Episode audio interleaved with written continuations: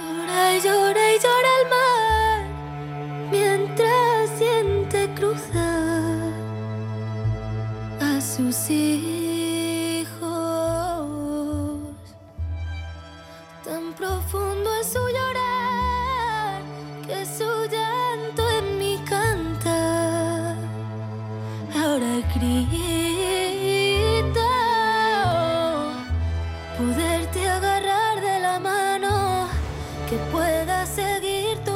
Han pasado cinco días desde los sucesos de la valla de Melilla el pasado viernes, pero son imágenes que, aunque no se repitieran como se está haciendo en las televisiones, las tenemos todos grabados, grabadas en la memoria. De ellas se habla, eh, nos impactan cada vez que la vemos, avanzan las investigaciones, en fin, toda la parte que le venimos contando de lo que es la noticia del día o las noticias del día.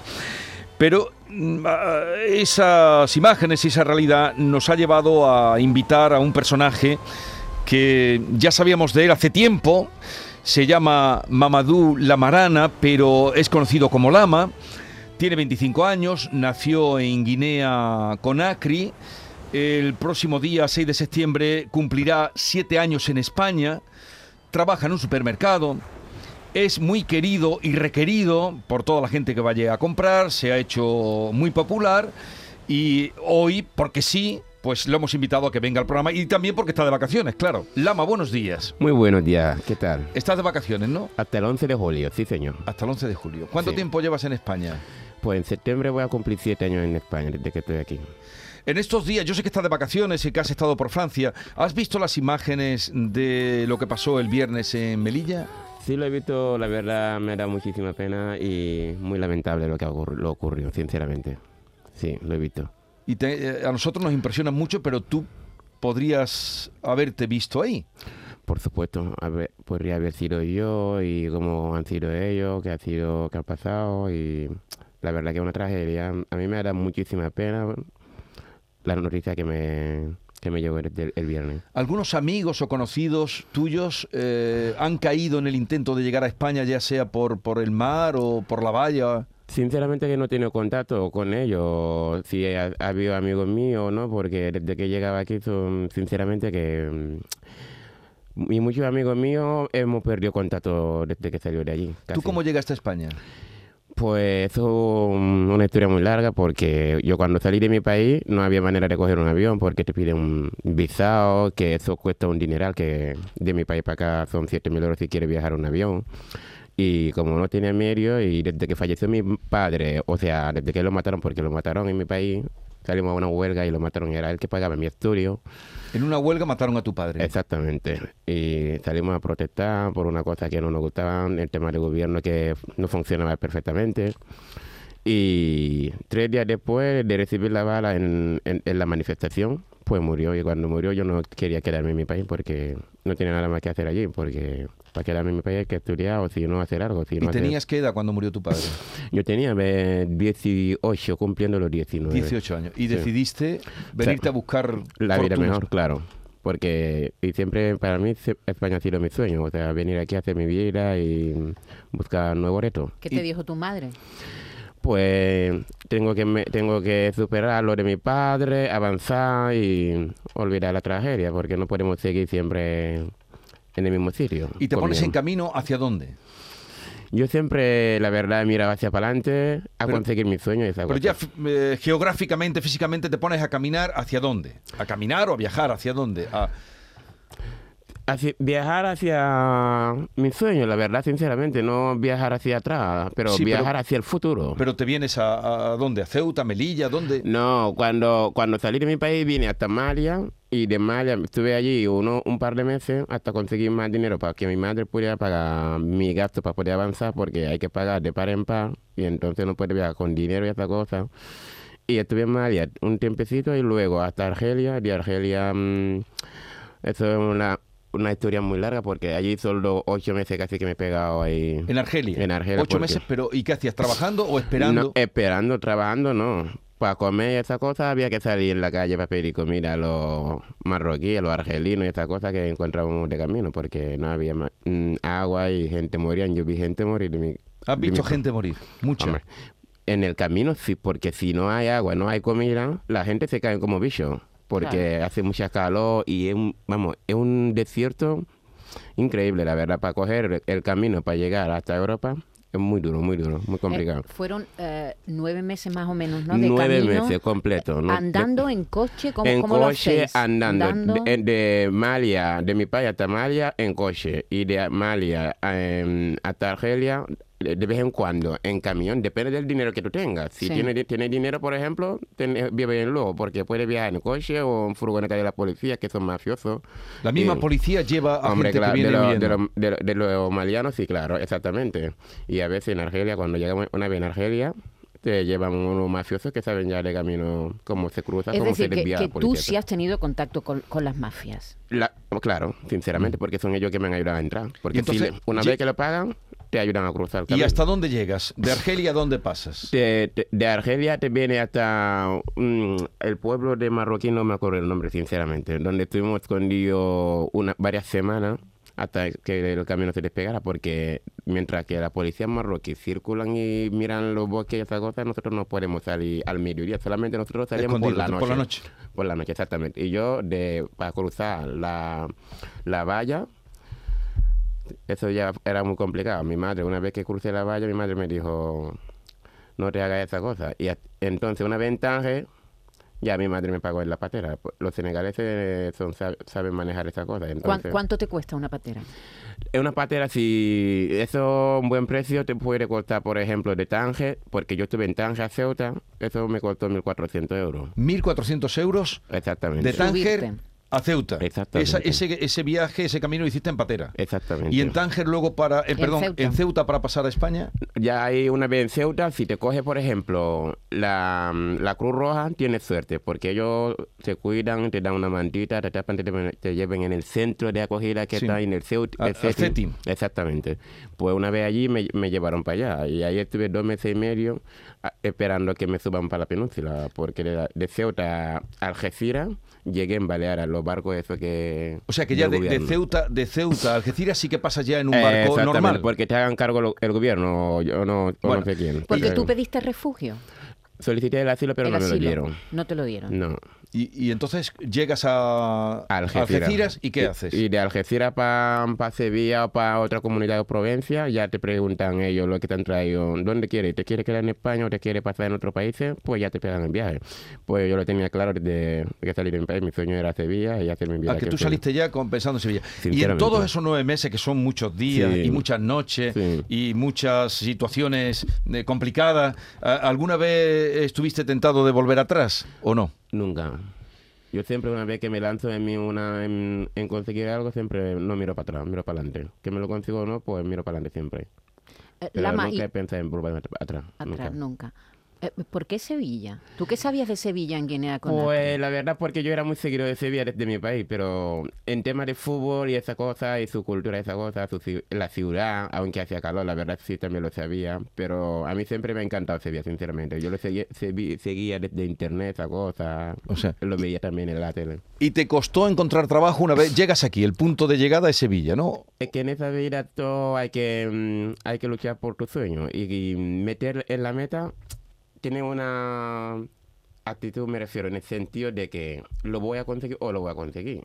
Yo cuando llegué no sabía lo que era un A en español, la verdad, aquí en, en Espartinas, porque llegué en, en un pueblo que se llama Espartinas. Espartinas. Exactamente, Sí. Y no hay, un- hablabas- hay un centro de, de CEA, no, ¿no? te llevan en un apartamento como un piso y esa cosa. La, la asociación que me acogió, que se llama SEA, por cierto. Eso. Sinceramente, siempre estaré agradecido con ellos. Eso es una asociación que te acoge y tú no hablabas ni, ni una palabra en español. Nada. Y bueno, ¿cómo Nada. empieza entonces tu integración, tu vida aquí? Pues mi vida empezó todo cuando conocí a Marta, que era la jefa de del centro, y nos propuso un profesor particular, y ese profesor que no viene ni todos los días ni nada, y nos daba cursos cuando eh, él tenía tiempo, esa cosa de venir en casa, darnos clases, esa cosa. Pues mm, en dos meses y medio aprendí lo que aprendí en español y me preguntaron y les dije, yo, yo quiero hacer algo para no estar siempre aburrido aquí en casa. Sí. Porque sin hacer nada, no tiene internet, no puedes estudiar, te aburre, o sea, te pierde algo. Y les dije que quería hacer una formación y me llevaron en un centro en, en la 3000 viviendas que se llama Don Bosco para hacer formación para trabajar y eso. Pero mi idea era trabajar siempre en un supermercado. Un eso. súper. Está-. Él trabaja en un súper y creo que te has hecho muy popular, que, que todo el mundo llega preguntando por Lama y, y Lama por aquí y Lama por allá. La verdad que eso sí, mucha gente me lo dice, pero hay que ser bueno en la vida y ser agradable con la gente. Esas cosas así me enseñaron mi madre, mi padre y no hay que rechazar a nadie, todo el mundo somos iguales y aceptar a la gente tal como son. Oye, la- el momento o los, la situación de más apuro, la situación más terrible que pasaste cuando venías en, peregrinación hacia aquí, ¿cuál fue? ¿Dónde fue? Sinceramente fue cuando estuve cruzando de Argelia a Marruecos porque allí sol- la policía argeli- los argelinos, que soltaron los perros letras mías sin zapatos, corriendo y se me, se me pinchaba la, la pierna debajo. Joder, fue muy horroroso. Los Fue perros el- corriendo detrás de ti. Hombre, claro, tuve que subirme en un árbol y esconderme, esta cosa. Por eso, hasta- hasta, hoy en día, sinceramente, cuando yo veo un perro, hasta mi hermana lo decía, los perros me daban miedo, sinceramente, porque me recordaban aquellos momentos que, que, que me pasó ahí en Argelia. La verdad, las cosas como son. ¿Y por qué te se- perseguía la policía? Porque te querían atrapar para devolverte para atrás y pegarte y hacerte daño. ¿Te pegaron alguna vez a ti? Es que no se consideran como africanos, sinceramente, la policía de allí. No se consideran como, como- tal como, como africanos, son orgullosos. O sea, se consideran como europeos, yo qué sé, como tienen piel blanca, esa cosa, pero la policía marroquí son, para nosotros, Sí. No son los mejores. La Ese, lugar al que llegó, eh, diremos el primer lugar donde vivió en España, pertenece a la Comisión Española de Ayuda al Refugiado, a, a CEAR. Eh, y tú llegaste, claro, sin papeles, ¿no? Sin papeles. Ilegalmente, Y- eh, sí. sinceramente. Y mm, eh, para, para trabajar has, regularizado, has tenido que regularizar tu, tu situación en Claro, España. claro. Cuando empecé a trabajar ya tenía un permiso temporal que se llama una tarjeta roja, que una Sí. vez que solicitas el asilo, te dan una tarjeta roja de seis meses temporalmente mientras que el gobierno va estudiando tu caso. Sí. En ese sentido me, me daban una tarjeta de seis meses, seis meses, prorrogable, hasta que me mm, llegó la notificación de la denegación del asilo. Pero una vez eso, pues mi abogado se puso en marcha para... Y ya, y ya lo Va a solicitar la Y- Y, residencia. una cosa, Lama, tú tienes hermanos, ¿no? Yo tengo tres hermanos. Uno, gra- uno ¿Varones mayor. los tres? Exactamente. Uno mayor y- que está casado y los otros pequeñitos. Pero- ¿Y, y, y tú- y los hermanos más pequeños piensan en, en venir contigo a España o no? Mi el, que, el, que quiera, el que quiere venir es el hermano más pequeño, la verdad. El su sueño también es vivir en Barcelona porque es que los africanos casi somos muy fan de los... Los africanos somos muy fan de los, de los clubes españoles y esas cosas. Así nosotros seguimos conociendo las ciudades, la cultura y esas cosas. Pero pues por- mi hermano pequeño, su idea es venir a Barcelona. Siempre me pregunta por la ciudad y tal, y cómo está la cosa. Pero quiere venir, pero no hay, no hay manera. Pero no hay manera porque no se decide, porque no tiene dinero, ¿por No, por el camino que pase yo no quiero que pase él. No quieres por tú que pase por él. La verdad, sinceramente, las cosas como son. No quiero que mi hermano viva lo que vivió yo, sinceramente.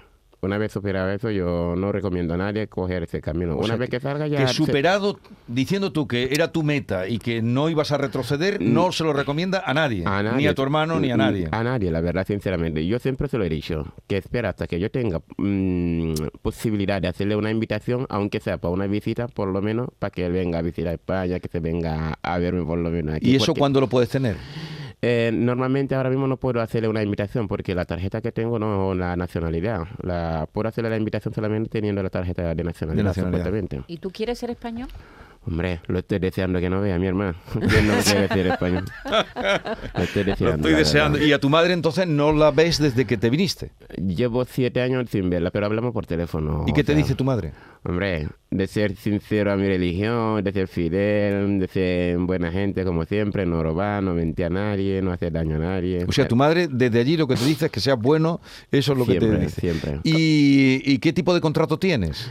Tengo un contrato fijo, la verdad. Contrato Muy- fijo. Muy agradecido con los ¿Estás españoles, contento? sinceramente. Yo estoy muy agradecido con mi compañero, con mis jefes, que siempre me han hecho una persona la que soy, hoy en día, sinceramente, que me han ayudado, me han enseñado un buen camino y a ser la persona que soy hoy en día. ¿Y qué haces? eh, porque tienes un trabajo, tienes un horario, un contrato fijo. ¿El tiempo que tienes libre a qué lo dedicas? Eh, sinceramente no voy a mentir, ahora mismo me estoy sacando el carnet aunque me apunté hace tiempo, pero la, la, la verdad es que cuando, cuando suspendí la primera vez me vino un bajón y lo tuve que dejar Un bajón a ti después de lo que pasa- después de lo que has mundo, vivido. Un bajón a ti después de todo lo que has vivido. ¿Dónde vives, Lama? ¿Y con yo quién? vivo yo vivo en un piso alquilado yo vivo con mi casero que se llama Francisco pero yo vivo en Pinomontano En Pinomontano. Sí, y estás a gusto allí, eh, en ese barrio. La verdad que estoy muy a gusto, tranquilo la cosa en el barrio, pero estoy muy bien, la verdad, en el piso donde yo llevo cuatro años viviendo y... ¿Y tiene muchos amigos y amigas? Mm, la verdad, de amigos tengo poquito, la verdad, sinceramente. Y tengo una familia que me ha acogido aquí que se llama eh, la familia García, que vive en Jerez, pero estoy muy a gusto, sinceramente, no puedo quejarme ¿Y, más nada. y- y España es como te la imaginabas? La verdad, nosotros en, en África, cuando vemos la tele, que la gente habla de tanto dinero en la tele, esa cosa nos hace más ilusiones, ¿sabes? Sinceramente. Pero España sí es como me lo esperaba, sinceramente. Es buena gente, muy buen ambiente, sinceramente, agradable, cariñoso. Es lo que más me ilusiona con los españoles, sinceramente, la verdad. Y muy agradecido, sinceramente. Oye, ¿tienes novia? De momento no tengo novia. No ni has tenido.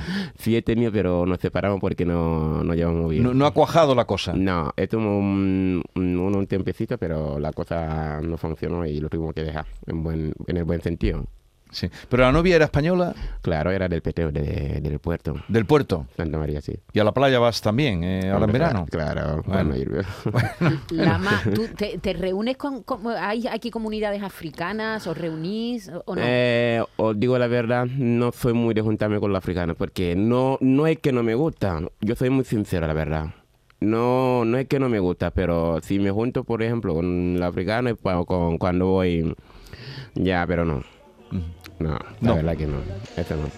No Me llama la atención lo que has dicho. Primero, tu eh, afirmación en que no ibas a dar un paso atrás ni para coger carrerilla y que por otra parte, una vez que has llegado aquí, no se lo recomendaría a nadie que hiciera lo que tú hiciste. O sea, debiste pasar muy malos momentos. Lo que vivió mi hermano, ¿tú sabes lo que es dormir en un bosque sin manta, sin que te vaya picando los bichos de esa cosa? Que se te hincha el cuerpo, no tiene zapatos, no tiene ropa para ponerte y tienes que mendigar en, el ca- en la calle para poder comer. ¿Y la gente era generosa cuando tú mendigabas? Eh, algunos sí, la cosa como hay que decir la verdad. Algunos sí, la gente que tiene un poco de corazón sí, la verdad.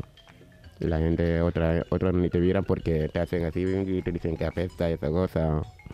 Para ellos nosotros... ¿Y, y ahora que te quieren tanto?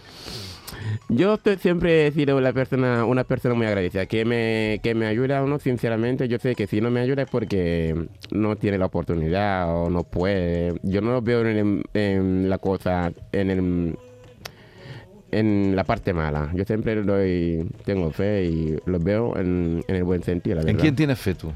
En Allah. La cosa como son. Yo, me yo soy una persona que es muy religiosa. Eres muy religioso. la verdad que mis familias son religiosas, pero yo desde que estoy aquí casi me perdió el sentido de la religión porque ya no lo practico, sinceramente. ¿Te gusta el jamón? Es mi desayuno favorito. Antes no me lo comía, la verdad. Mi desayuno favorito. Oye, Lama, ha sido un placer conocerte, ver que no pierdes en ningún momento la sonrisa y traer tu testimonio aquí nos ha agradado. Nos habían hablado muy bien de ti y no me extraña. Pues muchísimas No, gracias, y, la y verdad, por además nos haberme ha acercado a la realidad de tanta, de tanta y tanta gente. Gracias por la visita. Gracias Mucha usted. suerte y que gracias, puedas ver pronto a tu madre y a tus hermanos. Muchísimas gracias, la verdad. muchas gracias.